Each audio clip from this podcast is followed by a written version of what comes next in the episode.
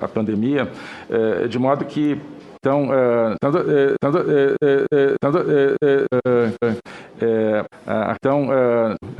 e também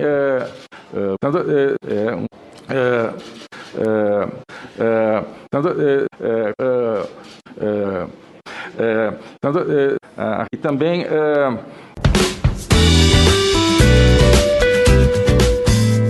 a escada é uma construção que serve para fazer um deslocamento vertical. Nem sempre é assim, mas tem um jeito de facilitar tudo isso. De elevador? Não.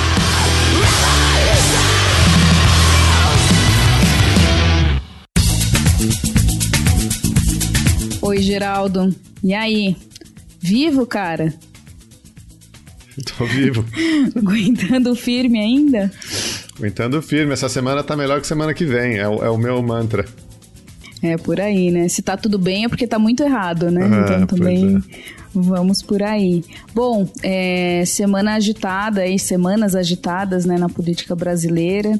É, a gente tem visto aí muitos escândalos da CPI, mas também de compras de carne, aumento de salário, trator superfaturado, né? Então a gente tem uma pauta aí bem ampla de novidades, né? O bom do Brasil é isso, de tédio a gente nunca morre.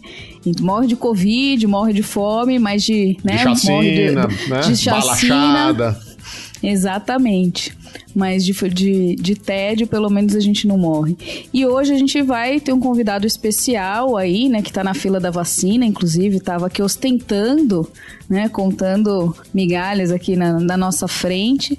E vai ser um prazer conversar então com Felipe Antunes aí de Oliveira, diretamente da Inglaterra. Né, o Felipe, ele é professor da Queen Mary's, lecturer no, no Departamento de Governança Global e Desenvolvimento Internacional e tem escrito aí extensivamente sobre desenvolvimento, é, teoria da dependência, neoliberalismo, então tem tudo a ver com o momento que a gente está passando e com as discussões que a gente tem feito aqui também no Chutando. E ele também tem uma trajetória anterior aí no Itamaraty, né? A gente tem mais um personagem aqui do Itamaraty contribuindo com, com o Chutando, mas largou. Então, Felipe, é um prazer estar te recebendo aqui. Muito obrigada por topar esse papo com a gente. Seja bem-vindo. Gente, brigadíssimo pela oportunidade. Eu, eu sou um, um, fã do podcast, eu vou contar para vocês. É, eu, eu ouço o podcast de vocês, eu ouço o, o podcast de política de Cambridge, né, o Talking Politics, eu ouço o Foro de Teresina. E o podcast de vocês é o que mais me dá alegria toda semana, sabe? Porque é o podcast que deixa você ficar com raiva, mas traz alguma coisa que você não sabia. Eu acho maravilhoso aprender alguma coisa.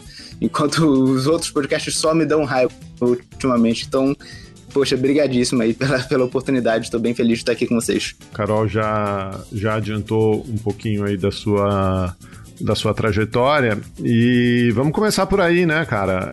Entender um, um, um pouco. Você, você foi diplomata? Você é diplomata licenciado? Então, enfim, como é que foi essa, essa sua carreira na diplomacia? É, tá bom. Eu, eu entrei no Itamaraty em 2010. Antes disso, eu tinha estudado História no FRJ e antes disso, eu fui editor na Rocco por um, por um tempo. É, mas em 2010, a gente estava naquela conjuntura que era é, muito interessante para a política externa, né? É, parece um outro mundo quando a gente pensa nisso hoje. E, e, eu realmente nunca tinha estudado relações internacionais antes da minha vida, não me via como internacionalista, não tinha um interesse particular em diplomacia, nunca tive família de diplomatas, nada disso mas é, eu vi amigos tentando o concurso e eu achei, poxa, dá para tentar também. E, e, eu acabei passando em 2010 entusiasmado mesmo e querendo contribuir com uma política externa que eu via como diferente que eu via é, fazendo não só transformando o Brasil, mas tentando transformar o mundo em um lugar melhor, né? Uma política externa que era solidária e que tinha interesses e ambições grandes, né? Mas quando eu entrei no Itamaraty, mesmo naquela época, muito interessante, eu tive aula com o Celso Amorim no, no Instituto Rio Branco, com o Samuel Pedro Guimarães, então tive chance de, de, estar em contato com esse pessoal, eu imediatamente é, me decepcionei, não necessariamente com eles, né? Assim, eu acho que eles têm uma contribuição muito grande de tem que engajar com eles, entender as ideias deles como grandes pensadores e práticos de política externa que são, mas com todo o ambiente do Itamaraty e com a pobreza intelectual também, né, da prática da política externa. eu acho que esse cenário no Brasil mudou muito, né, nos últimos anos. Eu acho que as, as relações internacionais no Brasil é, deslancharam aí de 2015 para cá, 2016, não sei, tem vários departamentos novos, vários pesquisadores novos fazendo coisas muito interessantes, mas em 2010, quando eu entrei no Itamaraty, realmente era assim, era, era dureza. É, é, eu tem, comecei a ler sobre política externa e eu achava tudo chatíssimo. Eu ficava assim, gente, isso aqui não é uma disciplina, isso aqui é, é um pedaço da ciência política, da história desgarrado que está fazendo só reprodução de discurso oficial, não tem nada de, de interessante aqui. E ao mesmo tempo, é, entrar no Itamaraty é uma coisa massacrante. Eu acho que, de repente, vários ouvintes aqui do, do Estando talvez pensem em fazer concurso. É, e, e, é ótimo, é realmente é preciso jovens é, motivados e que queiram transformar a política externa brasileira, então não quero desestimular vocês, mas demora muito tempo para que você tenha qualquer possibilidade de efetivamente fazer política externa, e quando você finalmente chega lá e você tenha um mínimo de poder, de capacidade de influenciar a política externa, você já não tem ideia nenhuma, porque a instituição massacrou totalmente as suas ideias. Né? É, então, os meus primeiros anos no Itamaraty foram assim de sofrimento. Quatro anos entre o Instituto Rio Branco, o Departamento da América do Sul. Eu pude observar é, a política acontecendo, mas você não tem nenhuma possibilidade de interferir naquilo. E você fica tentando ler e as leituras não te traziam nada, né? Então foi, foi um, um período duro, assim, de 2010 para 2014. Aí eu consegui é, ser liberado para fazer doutorado em Sussex. Nesse meio tempo, eu tinha descoberto que existe marxismo em relações internacionais, coisa que eu não sabia, né, quando eu entrei. Falei, gente, achei que, por um momento, achei que relações internacionais era só liberais contra realistas, um debate completamente americano-cêntrico, né, que não nos diz absolutamente nada. É, então, eu, eu resolvi pesquisar sobre isso, eu achei primeiro os neogramicianos, depois encontrei os neotrotskistas, né? Encontrei o trabalho do Justin Rosenberg, do Benjamin Selwyn, e eu me aproximei deles, escrevi para eles, falei, quero estudar com vocês, e fiquei um ano trocando e-mails, tentando arrumar uma maneira de ir, e finalmente consegui é, um afastamento para estudos no exterior, de 2014 a 2018. Eu fiquei quatro anos em Sussex, fazendo meu doutorado. No último ano do meu doutorado, o meu professor, o meu orientador, o Benjamin Selwyn, estava é, de professor visitante em Florença, e aí eu fiquei com a cadeira dele, então tive a chance de dar é, teoria do desenvolvimento, pensadores do desenvolvimento, e foi muito gratificante isso, de dar aula em alto nível, né? É, e fiquei muito animado de ficar dando aula na universidade, mas depois de quatro anos eu tinha que voltar para Itamaraty. É, mas era logo antes da eleição, e eu realmente acreditei que o Haddad ia ganhar, assim, eu, eu fui enganado. É, então eu voltei no meio do ano, em 2018, fazendo campanha, acreditando que agora vamos retomar uma política externa interessante depois do golpe. É, e assim que eu consegui voltar, eu, eu consegui uma vaga dos sonhos para qualquer diplomata. Eu consegui uma vaga na Embaixada do Brasil em Washington, né? Isso antes da eleição. É, e aí, Deu a eleição, Bolsonaro ganhou. Eu falei, meu Deus, o que eu vou fazer em Washington no governo Bolsonaro? Mas eu cheguei lá imediatamente e fui liberado da embaixada Mas na primeira semana. Aí? Eu fui, eu fui. Hum. Cheguei lá em Washington em janeiro de 2019. Já também já não tinha como voltar atrás, eu não queria ficar em Brasília também, estava entre a cruz e a espada, né? É, e, e aí fui para Washington, encontrei o embaixador Sérgio Amaral, que nunca aprendeu meu nome, então não me sinto tão mal por nunca ter por esquecer o nome dele. Mas eu imediatamente consegui sair, porque tinha uma vaga é, de, de assistente do Itamaraty na delegação brasileira no FMI. Que é a mesma vaga que um outro convidado aqui do Estando do Escada, o Antônio, é, teve. Né? Então eu fui para a mesma vaga do Antônio por dois anos, de 2019 e 2020 é, e foi difícil, assim, quer dizer, foi melhor do que estar tá fazendo objetivamente a política externa do Bolsonaro, Essa porque é uma a função vaga... lá. Não é, isso é punição, porque o cara estuda neoliberalismo, neodesenvolvimentismo e ganha uma cadeira no Itamaraty, aí é que você vai ver o que é bom pra no tosse, FMI, no, no é, FMI. Então. Aí é que você vai ver o que é bom pra tosse. Acho que a gente tem que descobrir quem mais teve essa cadeira aí, que é, é sempre bom entrevistado, Geraldo. É verdade que tem várias pessoas do Itamaraty boas que foram pra essa cadeira, sabia? Não vou entregar o nome pra vocês não, mas depois em off eu posso dizer.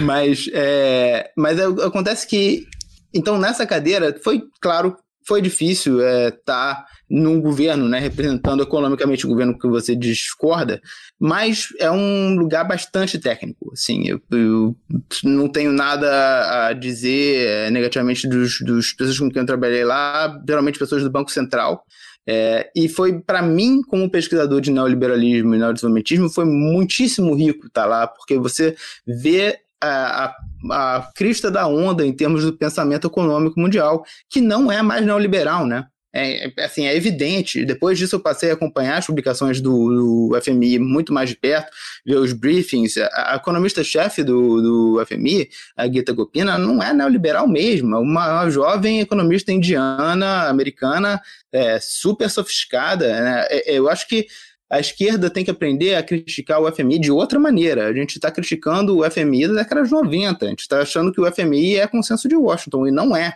Não é, eu acho que tem, tem mais gente que, que já abriu os olhos para isso, né? É, e, e, não quer dizer que eles sejam maravilhosos, não. Eu acho que a gente tem que continuar criticando eles de diversas formas. Eu acho, por exemplo, eles são claramente neopositivistas e eles acreditam que todas as ciências sociais e todas as formas de conhecimento têm que ser mensuráveis e definidas é, com números, senão não existem, né? senão outros tipos de conhecimento não têm uma validade, ou seja, tem vários tipos de crítica que podem ser feitas, mas definitivamente eles não são mais o FMI da década de 90. Então um detalhe aí, né, Felipe, porque por mais que eles não sejam o FMI da década de 90, os interlocutores deles aqui no Brasil, né, a Fazenda brasileira é a Fazenda da década de 70, né?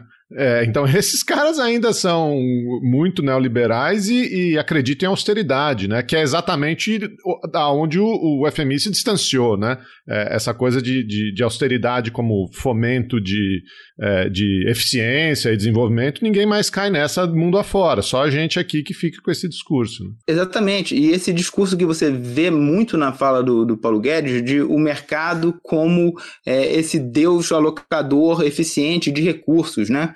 É, que vai fazer tudo funcionar se você deixar o mercado por si só. Né? Você deixa o mercado funcionando e, e ele vai magicamente alocar todos os recursos e vai gerar o máximo de excedentes. É, esse é um discurso que, sinceramente, você não ouve mais dos técnicos do FMI mesmo.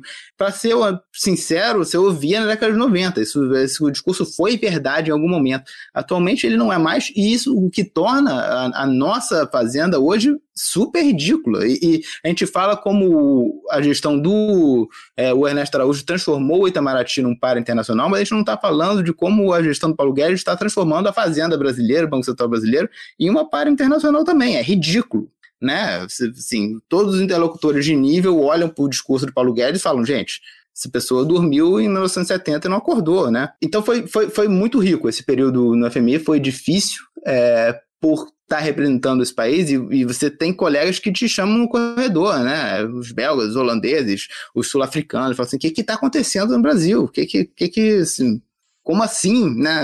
Olha o que está acontecendo com a Amazônia, como é que pode? Que política externa é essa? Como o ministro de vocês diz uma coisa dessa? E você tem que ficar lá, né? Assim, às vezes não tem jeito, você fala assim, é, gente, desculpa, né? Enfim, espero que a gente volte a ter uma política externa digna, que a gente possa discutir é, e discordar, né? Eu não quero também é, passar a impressão que eu não tenho nenhuma discordância das políticas externas, a política externa do Celso Amorim e, e, do PT, mas era uma política externa que era possível de discutir. Essa política externa que você passa vergonha simplesmente, né?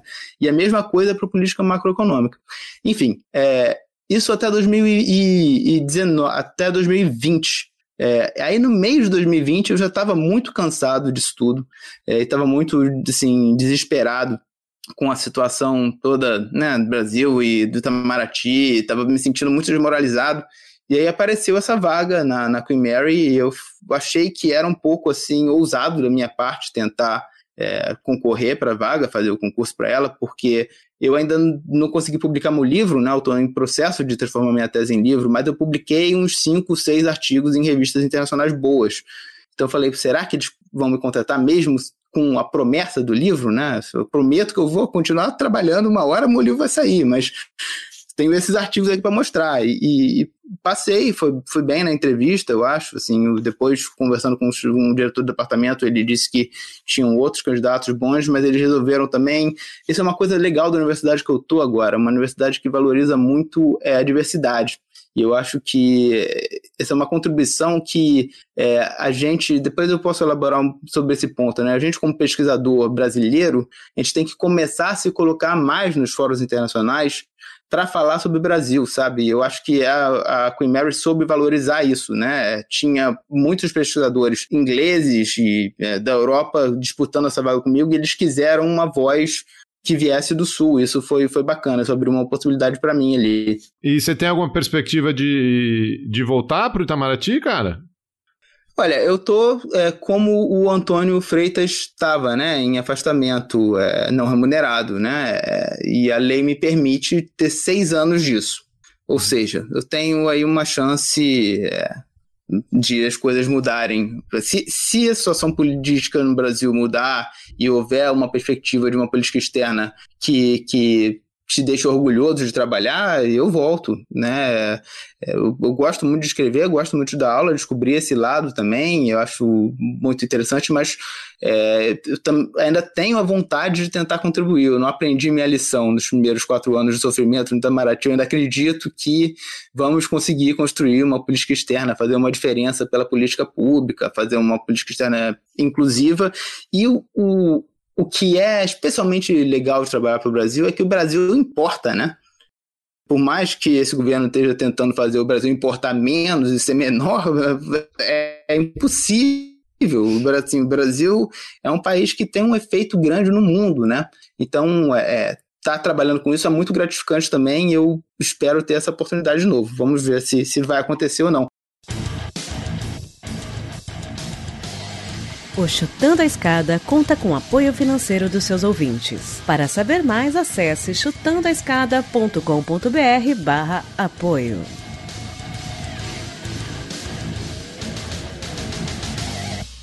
Na verdade, eu estava pensando sobre, né, antes da gente entrar na, na sua produção, mas quando você comentou, né, que você foi para Washington assim que que teve a virada, né, e assumiu em 2019. O que, que você observou nessa época de mudança de agenda, né? O que, que você já, já lá em Washington, o que, que vocês receberam de recomendações, de orientações, tipo, rasga tudo e agora vamos no terraplanismo? O que que te chocou, assim, que você observou? Teve algum episódio? E até se você quiser começar antes, né? Porque você mencionou o golpe, né? Acho que já tem uma, uma inflexão, duas inflexões, né? Eu, eu acho que vai demorar um tempo ainda para a gente entender é, o que, que aconteceu com a política externa brasileira ao longo dos últimos é, cinco, seis anos, né? É, e eu acho que tem um esforço analítico sendo feito agora. É, então, eu prefiro comentar isso mais como um analista de política externa do que como uma pessoa é, que atuou nisso, porque a atuação envolveria eu falar sobre processos internos de decisão que eu, não, que eu não, não sinceramente, não posso. É, mas o que eu posso dizer é que eu, eu, concordo com parte das análises que estão começando a aparecer, é, que ressaltam as continuidades entre a política externa do Ernesto Araújo e a política externa do Temer. E eu acho que a gente, na verdade, tem que fazer um esforço de encontrar é, continuidades mais profundas, inclusive com outros períodos da política externa brasileira. É, então, deixa eu elaborar isso um pouquinho mais. É óbvio que a política externa do Ernesto Araújo tem elementos que são completamente fora de qualquer coisa esperada, né? É, é, é, é de, um, é de um ridículo, assim, é, quase impossível de descrever, né? É, foi um, um, massacre de vergonhas internacionais, a, a desarticulação simplesmente da figura do, do ex-chanceler era assustadora, né? Ele realmente não conseguia articular ideias.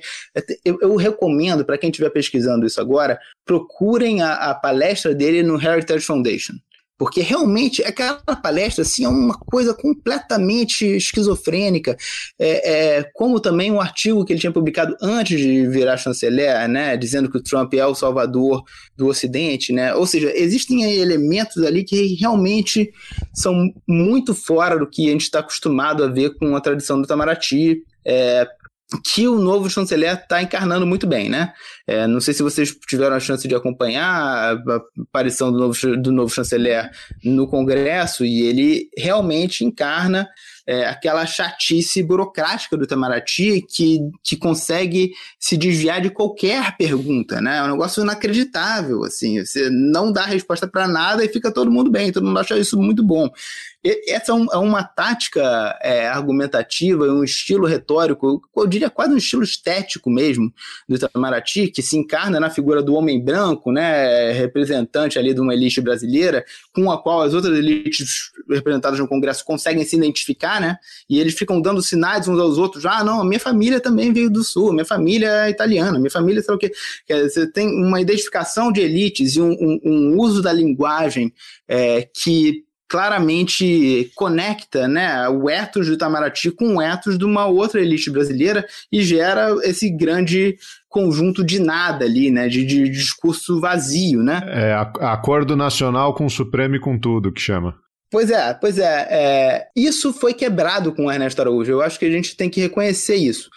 Por outro lado, o Ernesto Araújo vem de dentro do Itamaraty. Ele fez a carreira dele inteira no Itamaraty. E eu vou dizer para vocês, o Itamaraty é uma fábrica de Ernesto Araújo, né? Tem, tem muitos é, diplomatas que são bastante parecidos em termos de ideias, em termos de estilo, em termos de incapacidade argumentativa. É, então eu acho que, que a gente tem que conseguir encontrar isso também. A gente tem que conseguir usar esse evento traumático da nossa história para perguntar sinceramente e profundamente o que está de errado com essa instituição, né? que é uma instituição que representou o Brasil externamente é, desde né, da Constituição do Estado brasileiro e que conseguiu por muito tempo se insular da disputa política e que de repente se vê inserida dentro de disputas políticas é, muito ferrenhas e, e, e, deixa, em vez de ser o, o, ministério que é mais difícil influenciar politicamente, para um ministério que imediatamente reflete de maneira mais crua a visão política do chefe do executivo. Né? Ou seja, teve, teve uma transformação é, no caráter do Itamaraty que não é o Ernesto Araújo que traz, é uma transformação que vem da redemocratização e que o Ernesto Araújo é, vira o símbolo maior disso, eu diria. É, que é um, um, processo de transformação da natureza mesmo do Itamaraty, que, que se adapta à democracia, né? deixa de ser esse castelo burocrático da pior maneira possível. É, em vez de se abrir para a participação social, ele fica tentando mimetizar qualquer um que esteja no poder, né? É, ele fica tentando se adaptar oportunisticamente a quem tem a caneta da vez, que pode dar benefícios individuais para os embaixadores que estão no topo da instituição. Então, eu acho que realmente assim, é, é, é a gente está num momento crítico da história da política externa brasileira, porque está na hora de, de olhar para o Itamaraty e falar: deu errado. É uma instituição que se, se democratizou muito mal né? É, e que mesmo durante o período é, que foi relativamente bem sucedido com a política externa do PT, teve um milhão de problemas internos e de representatividade e que não conseguiu criar pontes entre a sociedade civil, entre formas realmente democrática de fazer política externa, e aqui eu estou pensando em um, um, congresso de política externa, estou pensando em é, abertura para academia, estou pensando em abertura para temas é, de mulheres, para temas raciais, o que represente toda a diversidade do Brasil. Não, é, ele mesmo quando estava num governo relativamente popular, ele virou a elite mimetizando o executivo desse governo popular, que certamente é melhor do que a elite mimetizando o Bolsonaro, mas foi problemático também, percebe? Então, enfim, esse é o meu pensamento sobre política externa atualmente. Eu acho que tem um milhão de coisas aí para serem elaboradas e eu acho que tem iniciativas que estão tentando fazer isso. Né? A iniciativa é, do, do Antônio e de vários colegas, que com grande participação aí de vários pesquisadores de relações internacionais, né, de, de criar um novo programa de política externa, eu acho que é, é louvável, eu estou tentando ajudar com isso também, como posso, e eu acho que tem que ser um esforço social coletivo de quem lida com política externa brasileira. Já passou da hora de abrir uh, essa parte do Estado brasileiro para a participação democrática muito mais intensa do que a gente jamais teve.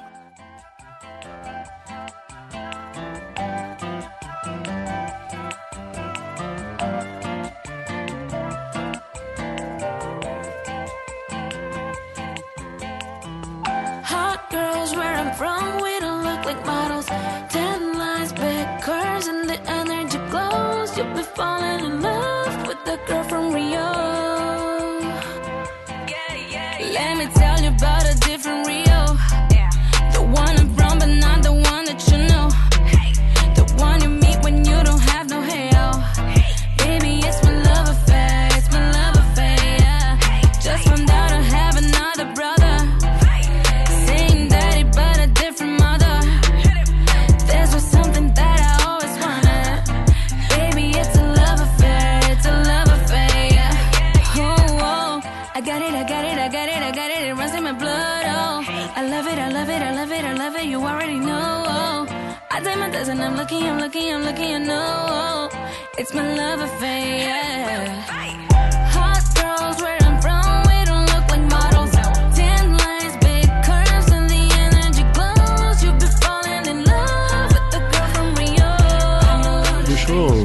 eu comentar um pouco essa, essa sua fala aí, é, e eu totalmente entendo que a gente não quer te colocar num, num papel de comentar como é, operador da política externa, né? É, que, e, e nem comprometer é, ninguém. Mas eu, eu achei essa sua fala, eu acho que a gente tem que, tem que articular um pouco essa sua fala, porque me, me chamou a atenção o, trecho que se diz, ah, o, o Itamaraty se democratizou mal. É, e eu acho que isso é uma janela muito complicada de se você dizer se uma instituição se democratiza bem ou se democratiza mal. Porque Exatamente, né? A crítica ao Itamaraty sempre foi uma instituição elitista, né? Uma instituição da, dessas famílias quatrocentonas, desses homens brancos que controlavam a, a, a, política externa e por isso se via isolada, num certo sentido, nem, nem tanto, né? A gente sabe que sempre teve influência política, mas que, que conseguia operar a, política externa com alguma independência ou com alguma tradição, etc. Né?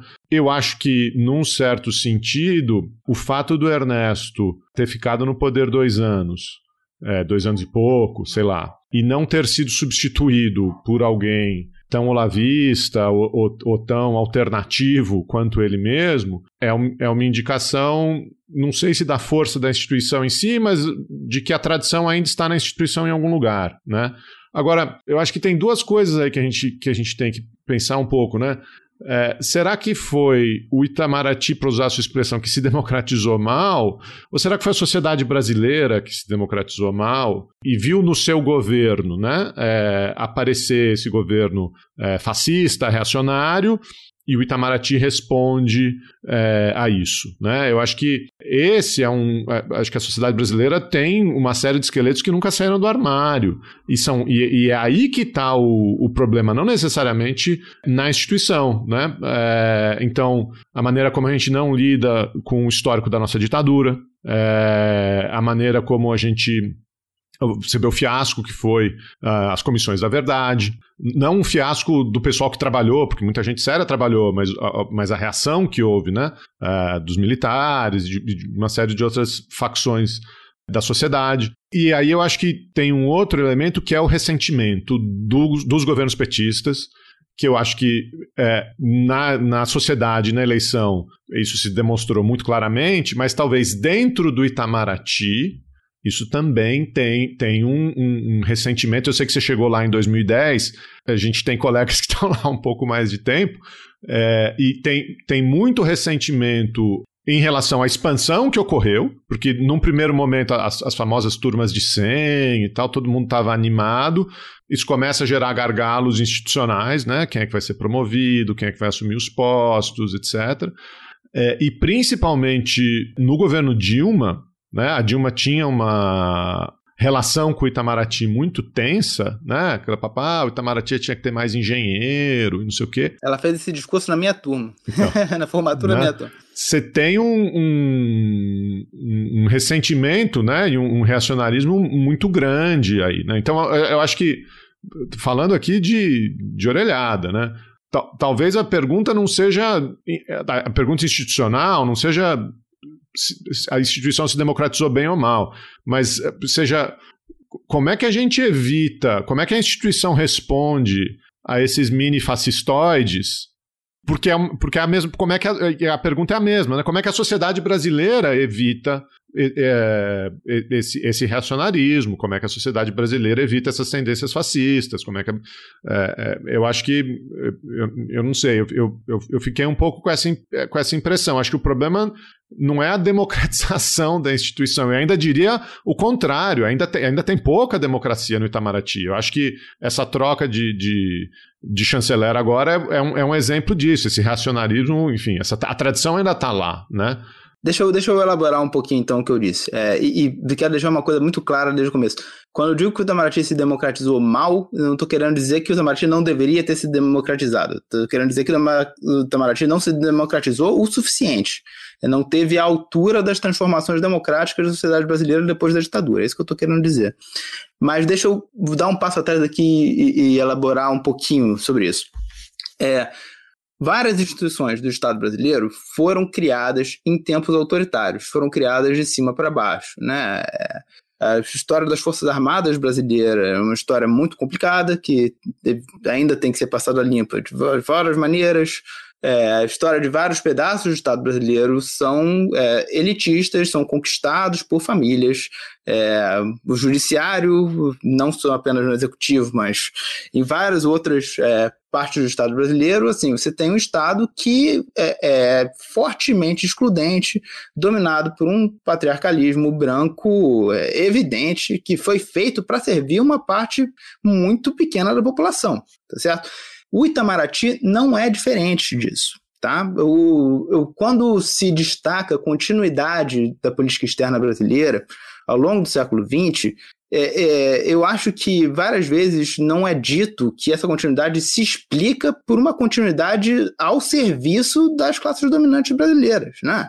É, o Itamaraty se manteve insulado porque oferecia um serviço de primeira linha de representação da burguesia brasileira no exterior né? E oferecia a cara que a burguesia brasileira gostaria de ter, falando bem inglês, francês, sendo homens brancos e chorosinhos, né? Então, eu acho que assim, essa função clássica do Itamaraty de representação das elites brasileiras, é, que remonta aí a tempos imperiais, mas que se consolida com o Barão do Rio Branco, né? E eu acho que a gente tem que revisitar essa figura clássica da nossa, da nossa diplomacia de várias maneiras. É, gerou uma instituição fortemente elitista e fortemente é, centralizadora e nada democrática. Nos seus processos internos, nada democrática. Em termos de compromisso com as com transformações na sociedade brasileira, nada democrática. O Itamaraty nunca foi uma instituição democrática. A partir da Constituição de 88, a partir é, da democratização do Brasil em 90, houve uma oportunidade para o Estado brasileiro e tem setores do Estado brasileiro que souberam aproveitar essas oportunidades. E eu penso, por exemplo, nas universidades. As universidades são um setor do Estado brasileiro que se democratizou bem, se eu posso fazer essa comparação.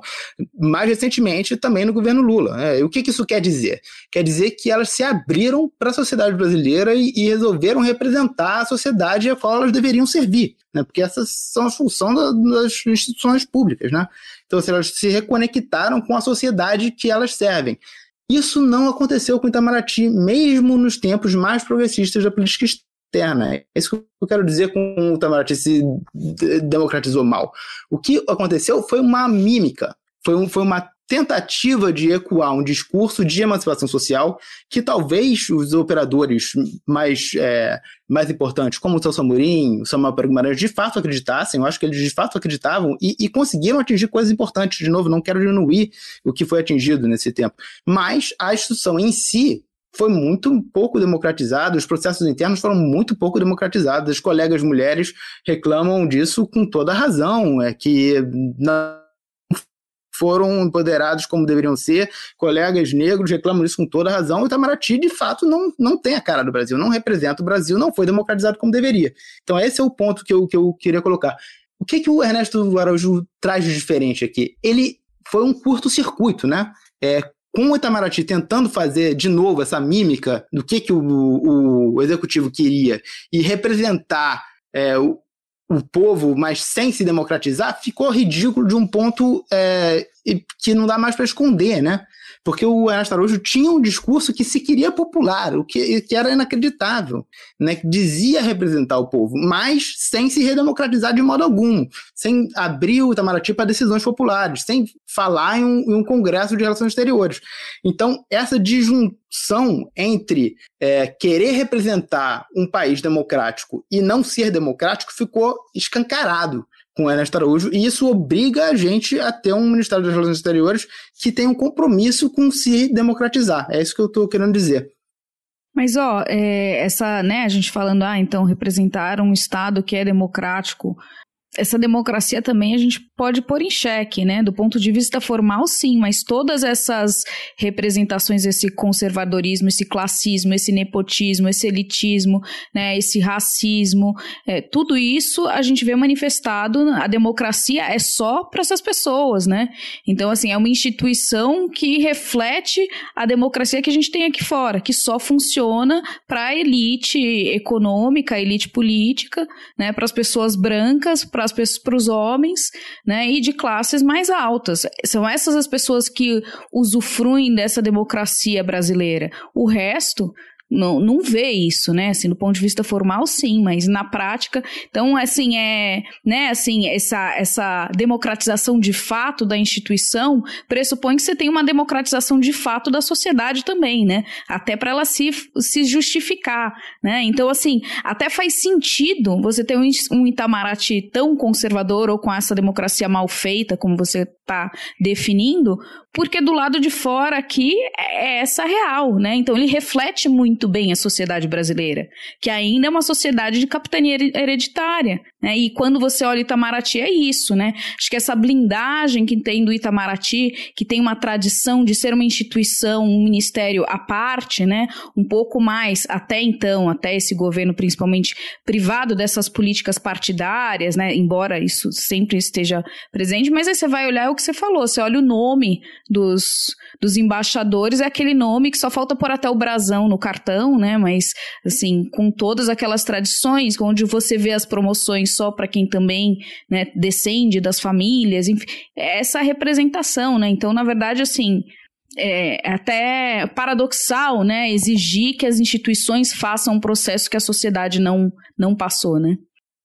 Muito, muito importante esse, essa questão e, e, me permite elaborar um pouquinho mais. Deixa eu só dar um exemplo disso, né? Em, em várias embaixadas brasileiras, você tem aquela, aquela, aquele muro da vergonha, né? De 30 homens brancos de terno olhando para você, como todos os chefes do posto que passaram por ali, todos os embaixadores que já foram, todos homens, todos brancos, todos com a mesma cara. Né? É um negócio inacreditável, assim. Você fica, com, fica realmente te dá uma vergonha. Você fala assim, o que, que eu estou fazendo aqui, né? Isso aqui não é a cara do país que a gente representa. Tudo bem. É, eu acho que é, eu concordo com, com o que você disse, Carol, é, de que a democratização incompleta não é só do Itamaraty. A democratização incompleta é da sociedade brasileira como um todo. Isso, isso é, é dado.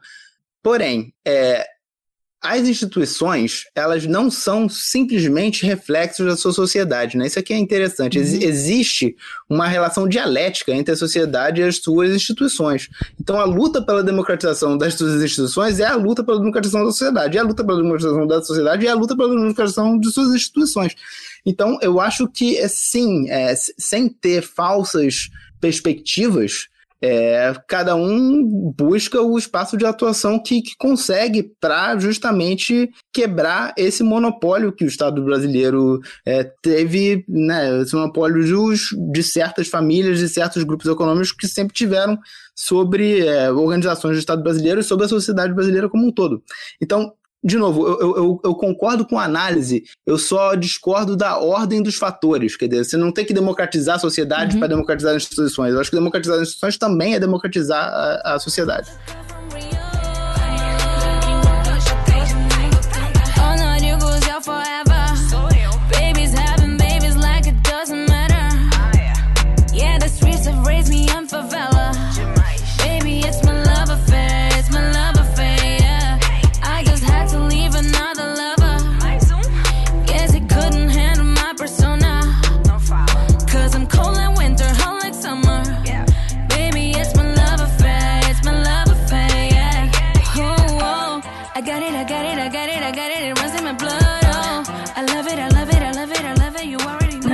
Faz, sentido é, num raciocínio de que você não precisa primeiro democratizar a sociedade para depois chegar. Não há uma ordem, né, hierárquica dos processos, nem cronológica, mas são processos que se retroalimentam, né?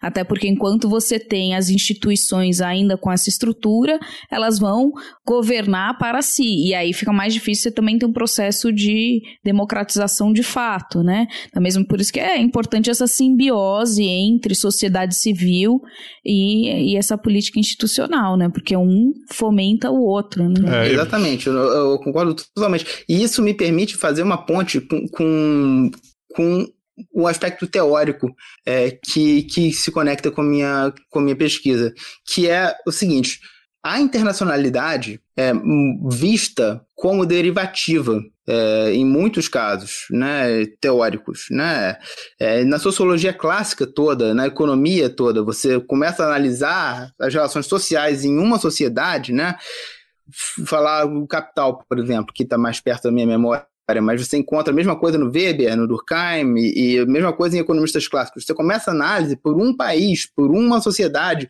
por uma relação de classe, e o internacional vai aparecer lá no capítulo 26 do Capital, né? É, como acumulação primitiva. Ou seja, a internacionalidade é derivativa de uma noção é, de disputa social interna. Né? O Gramsci coloca isso com todas as letras. Ele pergunta: o internacional é, é anterior ou posterior às relações sociais básicas? Logicamente, ah, não pode haver dúvida de que ele é posterior. Ou seja, primeiro você estuda luta de classes, depois você estuda internacionalidade. Eu, eu acho que não. é, e essa justamente é a contribuição da nova é, literatura de relações internacionais de desenvolvimento desigual combinado, a nova, relação, a nova teoria de relações internacionais neotrotskista, que o Justin Rosenberg tem trabalhando e que eu tenho contribuído para isso também. Quer dizer, é, é a ideia de que a internacionalidade é constitutiva das sociedades. Tá? Nunca houve uma sociedade que não tivesse relações internacionais, que não tivesse em relação a outras sociedades. Né? Então, atuar na internacionalidade é atuar também internamente em disputas de diferentes sociedades, sabe? E eu acho que isso, isso permite olhar para a política externa com, com uma nova cara. É, eu acho que a, a, a- o pensamento de relações internacionais no Brasil é, recentemente, não tão recentemente, já tem mais de 10 anos, acordou para o fato de que a política externa é uma política pública. Isso é óbvio e muito bom e muito bem-vindo, é, indicando que a sociedade tem que determinar a política externa. Mas tem um outro ponto também, que é a política externa interfere na sociedade, quer dizer, ela, ela vai ter um efeito dialético e contrário, né? A internacionalidade constitui a sociedade também, não só a sociedade constitui sua política externa. Então, eu acho que isso permite olhar a política externa não só como uma política pública, mas como um elemento constitutivo da luta de classes mesmo das, das sociedades, percebe? E eu acho que isso justifica é, uma, uma atuação política por meio da política externa que não seja simplesmente derivativa, mas que seja constitutiva é, da sociedade que você quer transformar. Para colocar de uma maneira simples, é, ao fazer política externa, as sociedades não estão só mudando o mundo, elas estão mudando a si mesmas. Né? A, construção da política externa é um ato de política interna também. Não só é, política externa, política pública. Né? É, é, existe a relação contrária. Né? Você, é, ao fazer política externa, você está transformando as condições para fazer uma política pública também. Comentário uh, teórico, né? Que não é tanto da chave marxista, mas mais da chave pós-moderna, né, Felipe? Tem uma explicação para isso, né? Tem uma explicação para o internacional aparecer no, no capítulo 26, que é a, a, as relações internacionais sempre foram uma disciplina do Estado, né? Até nessa, nessa ótica de enxergá-la como subsidiária da ciência política, né? Então a ciência política trata para dentro, as relações internacionais tratam para fora. Se você, se, se você começa a dizer que é, o, o fora também constitui o dentro, aí você começa a questionar a própria primazia do Estado como é, unidade, né, como ator primordial das relações internacionais. Né? Tem um, elemento político aí também na, nessa, nessa distinção é, disciplinar. Né? A gente mencionou isso aqui há pouco tempo num programa com com a Lara e com, com o Mauro. Mas já que você fez essa ponte pra gente, cara, você não, não, não precisou nem o entrevistador fazer a ponte. vamos lá, vamos lá. É, vamos lá falar da sua, da sua pesquisa, então. Como é que de historiador para diplomata você foi você foi mergulhar no neotrotskismo. Quase engenheiro, né? Você falou que tinha que ter mais engenheiros no Itamaraty, você não cogitou e fazer engenharia só pra contemplar ali. Minha, minha turma tinha vários engenheiros. Os engenheiros ficaram super felizes ao ouvir a Dilma falar isso. Mas depois ela não quis tirar foto com a gente, eles ficaram tristes. Derramada, pero a vos no te pesa absolutamente nada. Tus ojos están secos, estado resignado. Ya ni te molesta ver la miseria a tu lado. Vivo con mi odio, odio que agradezco.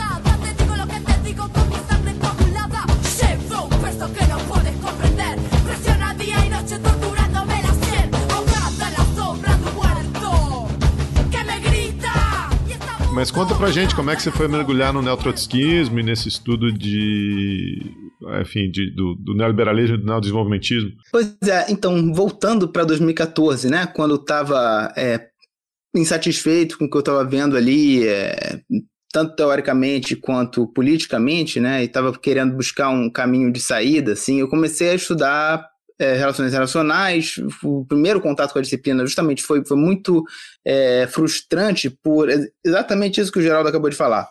É, parecia que a disciplina era uma disciplina sobre estados, né? As relações internacionais estuda a relação entre os estados. Eu me lembro um manual de relações internacionais que eu li que começava dizendo assim, é, ah, o meu primo mora na Nova Zelândia, a minha não sei quem mora na Austrália. Eu liguei para eles, isso é relações internacionais? Não. Relação internacional é entre os estados, né? E, e Isso é publicado pela FUNAG, não? não, não, era um, era um, Bem que um manual. Eu não, vou, eu não vou lembrar agora quem era, mas era um, um livro que se usava bastante em graduação de relações Se internacionais. algum ouvinte souber o que é, aí pode dedurar no, no, no Twitter.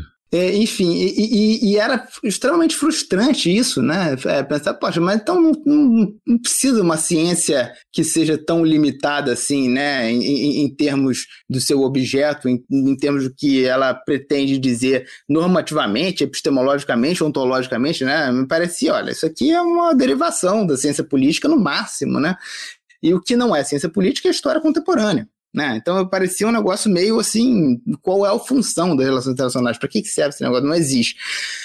É, Eu saí disso em 2013 para hoje eu sou um, um- um internacionalista é, é, convicto. Defendo a função das relações internacionais. Eu acho que isso é uma disciplina é, não apenas útil, mas fundamental. E eu acho que existe o, o objeto ontológico das relações internacionais, que é justamente a relação entre diferentes sociedades, não necessariamente estados, né? E, e, e essa relação social que não é redutível à relação de classe, percebe? E aqui a gente tem essa distinção fundamental entre essa ontologia que o Gramsci propunha, de que a internacionalidade segue é, a- das relações fundamentais que seriam de classe e uma ontologia trotskista.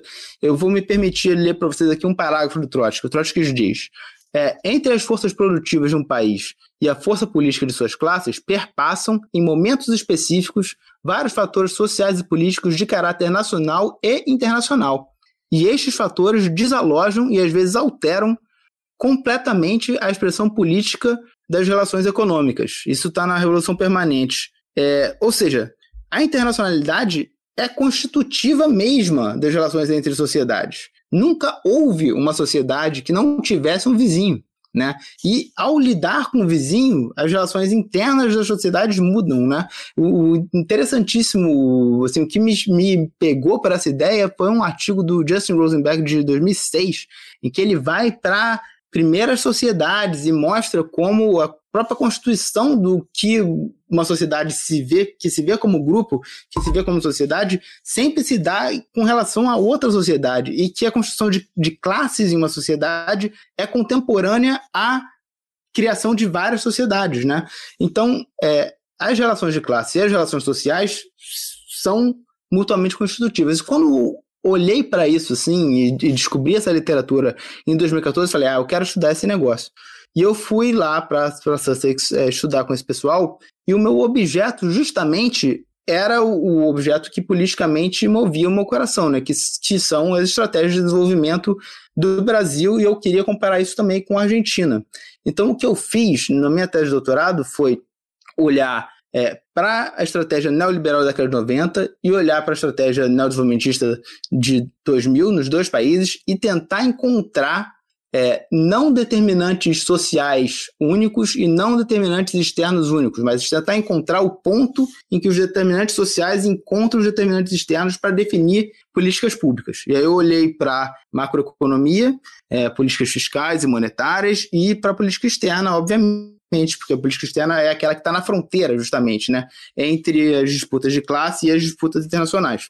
Então, isso foi a minha tese de doutorado, que eu escrevi durante quatro anos, entre 2014 e 2018, e dela eu tirei um monte de artigos é, puxando isso para direções distintas. Mas, em termos concretos, o que me importava era olhar uma política macroeconômica específica, olhar uma política externa específica do período Lula, é, do período FHC e falar: olha só, essa política externa resulta de interesses de classe, mas também resulta das condições internacionais né? Ela é uma dupla resultante, né? E as duas coisas interagem dialeticamente. Você não tem uma sobredeterminação das classes, você não tem uma sobredeterminação internacional, que seria o caso de uma leitura puramente realista, né? É, numa chave marxista, isso estaria talvez entre uma leitura gramsciana, que a gente tem várias no Brasil de muita qualidade, né, encontrando determinantes para a política externa como relações de classe e difrações de classe, por exemplo, a, Tatiana Berenger, que vocês já entrevistaram aqui,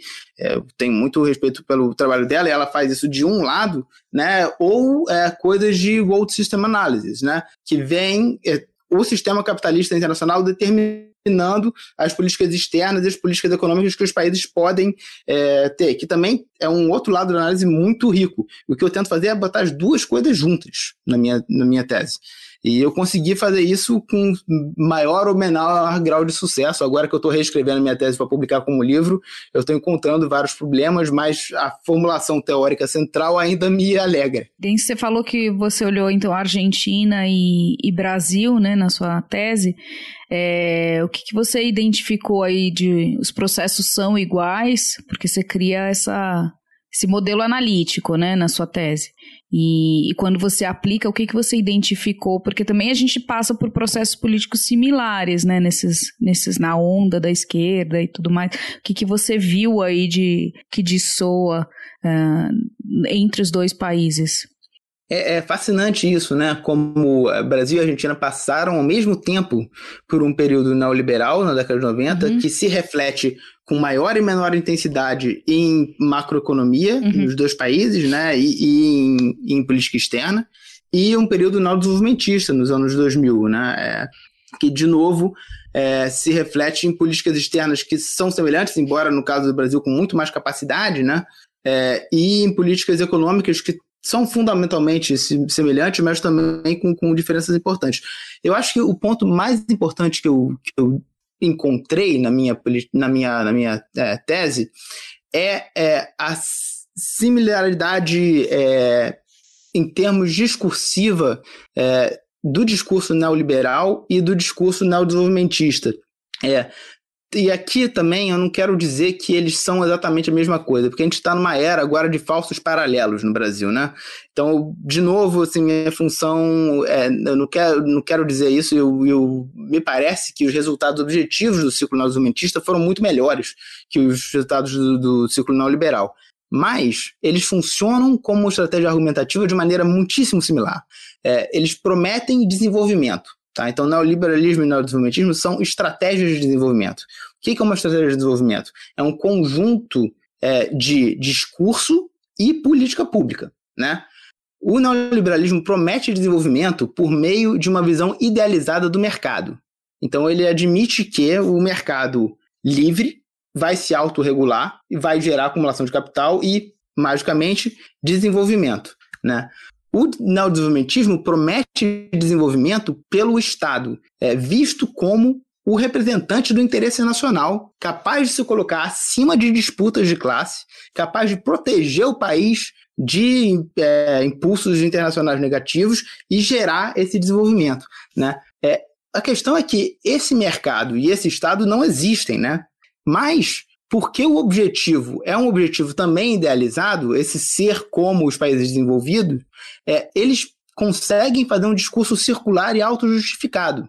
Então, os neoliberais podem sempre dizer: nós não conseguimos ser desenvolvidos porque não liberalizamos o suficiente. E você sempre consegue liberalizar mais. Enquanto os neodesenvolvimentistas podem dizer: nós não conseguimos virar um país desenvolvido porque o Estado não conseguiu é, ser forte o suficiente, proteger de relações externas, é, lidar com os conflitos de classe interno. Então nós temos que gerar um Estado que vai finalmente ser o representante do verdadeiro interesse nacional que une todas as classes, né? Ou seja, eu, eu encontrei analisando é, centenas mesmo de discursos e documentos de políticas públicas justificando a política externa da década de 90, 2000 é, no Brasil e na Argentina, uma similaridade na estrutura discursiva que me surpreendeu. É, de novo, você tem um ideal inatingível, que é uma visão idealizada de desenvolvimento e que permite uma justificação de políticas neoliberais e neodesenvolvimentistas, porque elas são baseadas, por sua vez, em uma visão idealizada do mercado ou do Estado.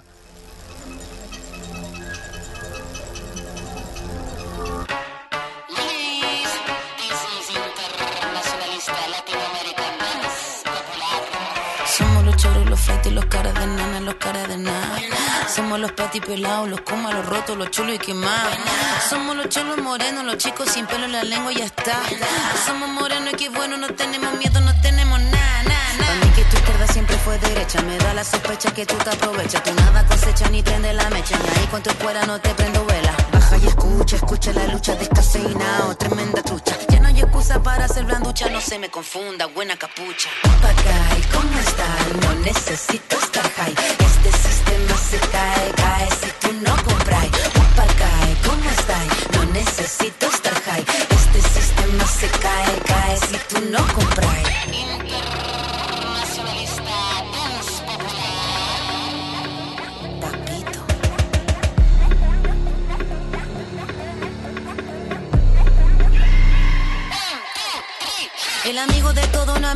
nadie. Cántalo suave. ¿Cómo se hace la clave y el paso y la llave para que todo esto se acabe? Todo se cae, todo se sabe. Irak, Haití, Chile combate. A liberar este mundo completo si tocan a uno.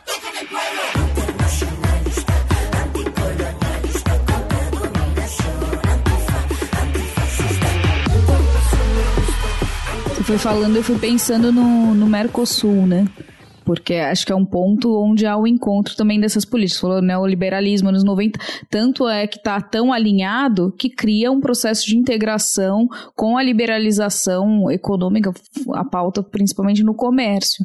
Né? E aí o, o Mercosul vai surfando em todas essas, essas ondas também, né? E refletindo e apanhando à medida que esses, essas agendas elas eram mais compatíveis ou né, havia um afastamento desses dois processos, assim. Então acho que é um, é um caso interessante para traçar esse paralelo e ver como isso acontece numa política externa regional, né? Que aí é um pouco mais que também está inserida nessa onda de desse neoliberalismo que promovia essa, né, esse regionalismo nessa década, mas que vai ter esse, esse recorte regional, né, que é diferente de ver essa inserção também em resposta a uma política aí mais neoliber, mais multilateral, né?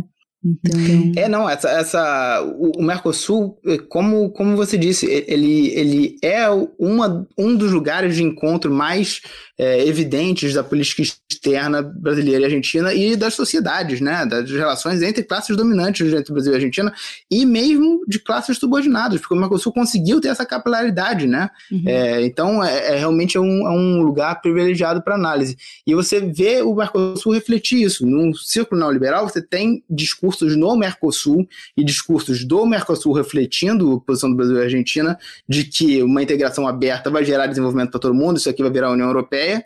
E no ciclo neodesenvolvimentista você tem o discurso de que o Mercosul vai ser quase uma espécie de superestado gerando é, a, a, suspensão de conflitos de classe entre Brasil e Argentina e botando Brasil e Argentina como um gigante do mundo, né, para usar a expressão do Samuel Pedro Guimarães, né, vai ser um polo de poder aqui, porque a gente vai gerar uma força política capaz de superar nossas divisões internas, né? Então, o discurso neoliberal e neodesenvolvimentista realmente se refletem no destino do Mercosul, é bem interessante isso mesmo, eu tô totalmente de acordo. Eu tinha perdido esse, essa parte, né? É, que você explicou agora na, na, sua fala anterior, como a comparação está no elemento discursivo, né? E, e, nesse nessa criação do, do, do objetivo idealizado, né? Ou, ou do, da estratégia idealizada, né? Mas, é, como você mesmo ressaltou, a gente está vivendo numa época de falsos paralelos, né? Então, eu, eu queria, que, queria saber se você investigou um pouco os resultados dessas estratégias, né? Que e como é que você media isso na, na sua análise, né? Porque por mais que os objetivos sempre sejam inalcançáveis, porque são idealizados, a gente ainda tem uma diferença de, de, alcance de determinados objetivos, de determinado nível de desenvolvimento. Né? Você, che você chegou a analisar isso? Enfim, dá para a gente ter um tirar alguma coisa desses dois momentos aí, do momento neoliberal e do momento neodesenvolvimentista? Sim, é, eu, eu acho que é, isso me leva a uma discussão é, mais profunda sobre o que, que a gente está chamando de desenvolvimento. Né? Isso, isso é uma, uma questão fundamental com a qual eu me deparei no processo de escrever o doutorado, porque quando eu fui fazer o doutorado inocente, achando, não, vou medir aqui é, maneira de desenvolvimento, vou comparar estratégias de desenvolvimento, isso é simples, né? Eu, nesse processo agora que eu estou de rever minha tese e preparar um livro, eu voltei para o primeiro projeto, e eu olho aquilo e falo assim, ai, que inocente essa pessoa era, assim, achava que, que desenvolvimento era uma coisa não problemática e que você define com meia dúzia de variáveis e pronto, né? Não é assim. É, eu, atualmente, eu, eu tenho me aproximado mais é, de uma literatura pós-colonial e mesmo pós-desenvolvimentista que, que realmente esvazia o sentido do desenvolvimento. O desenvolvimento, me parece, é só um significante vazio. Não existe nada lá é, que, que a gente consiga segurar e falar, ah, aqui chegou o desenvolvimento, né? Claro que as pessoas pensam imediatamente renda per capita, é, acesso à educação, à saúde. É, olha a lista de DH. Eu estava numa conferência da, da Latin American Studies Association uma vez, e um pesquisador brasileiro ficou puto comigo e falou: é, desenvolvimento é IDH e pronto, senão você é um pós-moderno. Eu falei, sei lá, será que eu sou pós-moderno? Eu achei que eu era marxista, mas enfim, sem, sem brincadeira. O, o, o que me parece importante é o seguinte: existem diferenças reais, tá? As diferenças reais são explicadas, me parece, pelas é, pelos dois elementos da minha ontologia, as relações de classe e as condições internacionais tá certo? Então, numa conjuntura neoliberal, para bancar um discurso e uma estratégia de desenvolvimento neoliberal, o que você tem, como é, o Basualdo mostra na Argentina, o Armando Boito mostra no Brasil e muitos outros teóricos mostram claramente, é um, uma, uma fronte das classes dominantes que se unem em suas diversas facções e conseguem controlar o Estado e geram benefícios para elas, tá? Então, eu não quero dizer que na Argentina não houve desenvolvimento daquela década de 90. Houve sim. Teve grandes empresas argentinas que se internacionalizaram, grandes milionários argentinos que ganharam muitíssimo dinheiro e são muito gratos ao governo Menem. É a mesma coisa no governo Fernando Henrique. Isso gerou uma burguesia brasileira nova. Isso é uma forma de desenvolvimento para eles. Então, a questão do desenvolvimento significa perguntar: desenvolvimento para quem? Né? O ciclo neoliberal gerou desenvolvimento para os donos de capital. Isso é inegável. O ciclo neodesenvolvimentista, por, por que as associações de classe neodesenvolvimentistas são mais amplas incluem partes da classe trabalhadora, e porque você teve uma situação internacional mais favorável, permitiram que parte desses ganhos fossem divididos com partes da classe trabalhadora. Né? Então você tem é, um desenvolvimento que tem uma base mais ampla e que atingiu mais gente, eu diria. Tá? Mas eu acho que tentativas neopositivistas de reduzir isso a é, GDP per capita é, e qualquer variável que você encontrar podem ser contrabalançadas por outras variáveis, enfim. Então eu realmente prefiro olhar para o desenvolvimento como esse significante vazio que é o objetivo das políticas públicas que são adotadas no ciclo neoliberal e neodesenvolvimentista e que justificam qualquer coisa. O importante é isso, é que você tem. Olhe para os discursos do Bolsonaro. O Bolsonaro justifica o que ele está fazendo por desenvolvimento. Qualquer um justifica o que você está fazendo por desenvolvimento. Né? Então, isso é mais um aprendizado político. Às vezes eu, eu, eu me empolgo aqui, vou falar o que eu acho que tem que ser normativamente.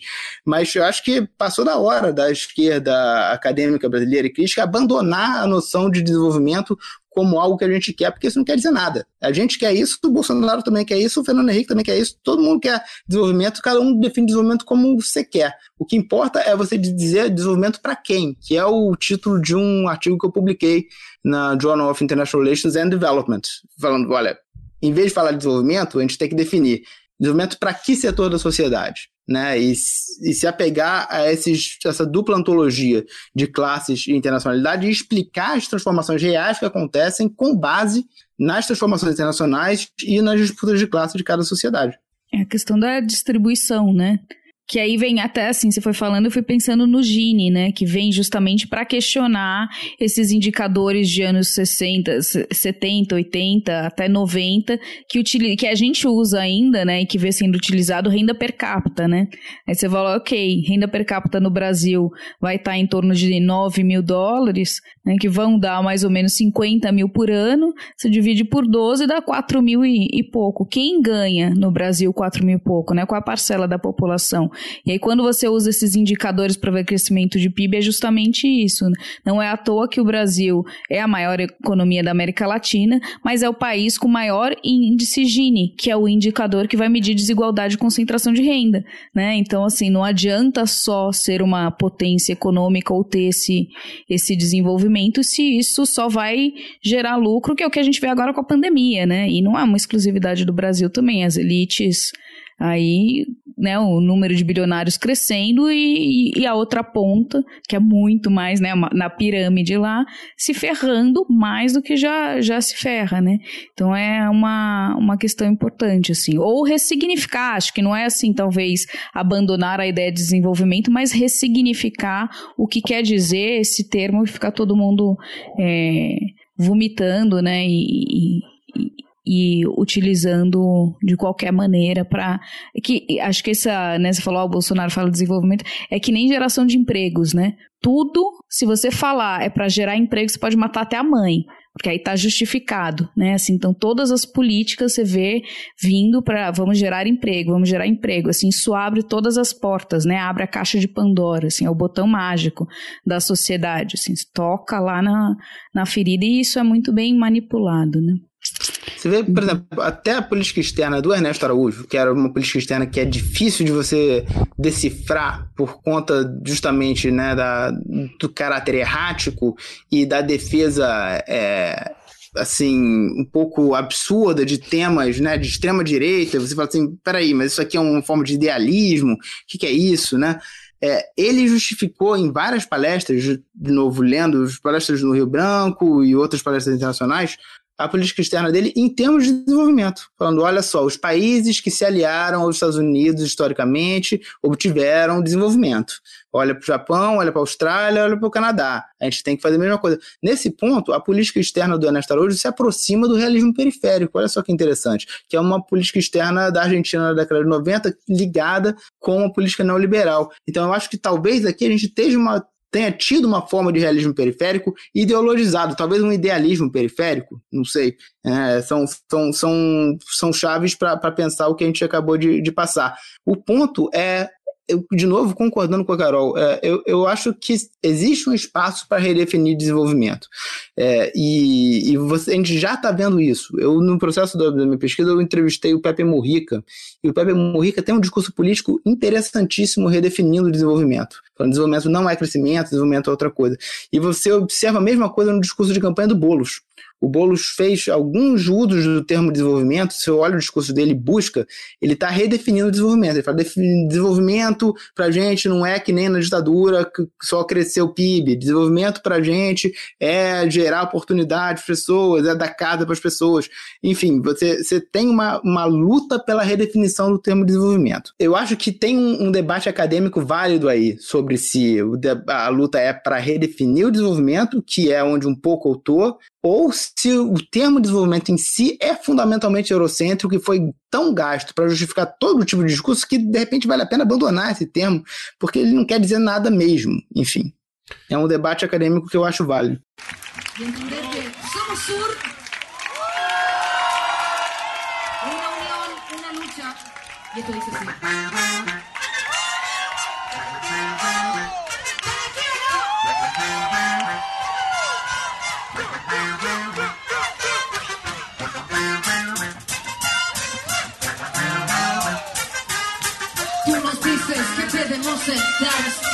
pero las ideas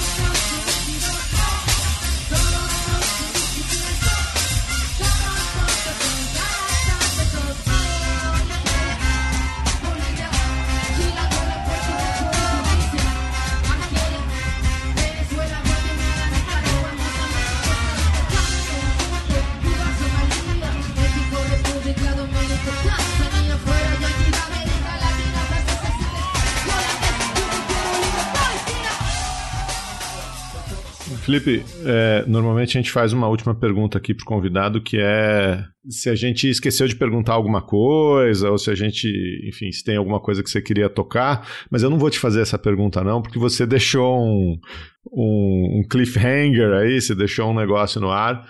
Nessa sua última fala aí, que é exatamente essa, essa questão do, da redefinição de desenvolvimento, ou da, do, do, de abandonar o tema, e desse artigo que você publicou na, na Journal of International Studies and Development. Então eu quero saber, cara, onde é que você está nesse, nesse debate? Se é para abandonar, é, é para pôr o que no lugar, ou se é para redefinir, é para redefinir como, né? Esse, esse artigo foi um artigo que foi muito divertido de escrever, porque eu, eu fiz ele em cima de três quadros do Escher, que eu acho que representam três visões diferentes de, de desenvolvimento. Então, é, quem está estudando desenvolvimento, eu, eu ficaria feliz se, se lesse, voltasse aqui para mim debater, porque eu acho que esse é um debate fundamental e eu acho que é um debate que é urgente é, politicamente no Brasil, é, porque existe uma visão simplista de que o desenvolvimento não é problemático. Quer dizer, eu, inocente, fazendo minha tese lá atrás, continua sendo o mainstream, o que é inacreditável, eu acho, na verdade.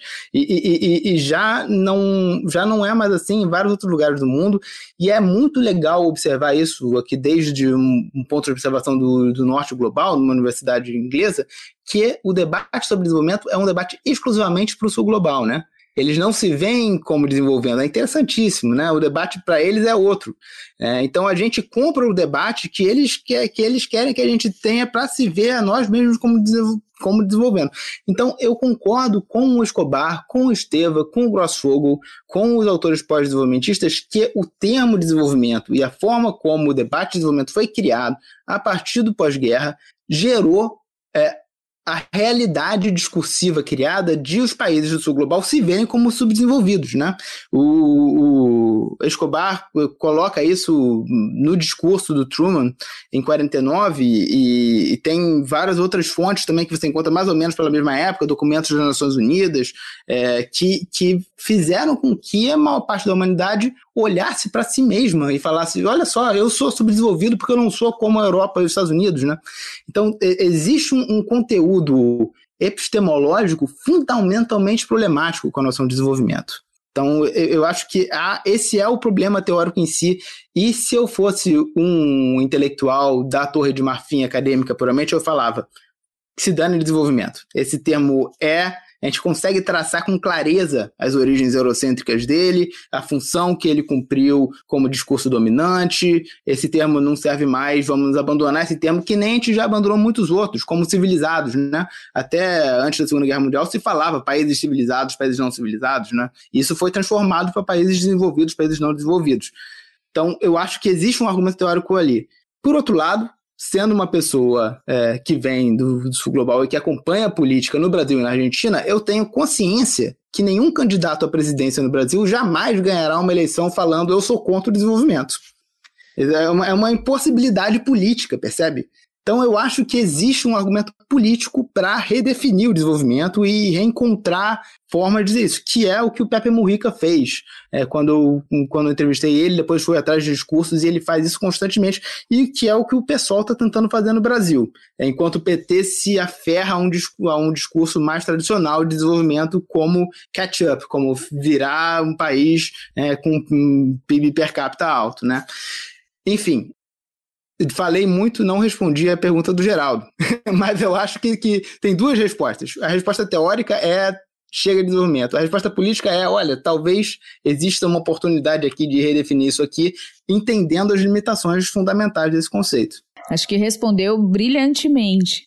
Que tem essa questão mesmo, né? Assim, enquanto a gente fica num debate intelectual, esquece que a praxis requer você adaptar, né? E a realidade é outra. Como você falou, não dá para você chegar e falar, ó, agora, né? Vamos falar que vamos gerar emprego, porque isso é secundário, né? Vamos você fala, cara, não dá. Não dá. Isso, isso posto, assim, complementando uma última coisa. Isso posto, mesmo que a esquerda resolva redefinir desenvolvimento, eu acho que é, é, o foco, obviamente, não pode ser desenvolvimento, porque esse é um foco que, que, que é vazio. O foco deve ser em redução das desigualdades sociais, o que é o que a gente está vendo. Né? Eu acho que tem uma redefinição do discurso político de boa parte da esquerda latino-americana, é, deixando o desenvolvimentismo e voltando para um discurso social mais radical de transformação das relações sociais, que aproxima com a teoria da dependência, que é outro campo de pesquisa, enfim, que pode ser elaborado em outras ocasiões, que eu tenho coisas escritas também. Vamos aguardar o livro agora. Vamos lá, Felipe. Dá um gás aí. Vai fazer nada nas férias, vamos lá. Vai, vai sair uma hora. Mas, é, gente, muito, muito obrigado, viu? Eu adorei conversar com vocês. Falei de verdade, sou fã do podcast. É, eu aprendo muito com o que vocês é, colocam aqui e é muito legal ver o leque amplo que vocês apresentam de debates, assim, e é super rico é, o, né, o que vocês estão proporcionando. Gente, grande trabalho, brigadíssimo e estou sempre à disposição.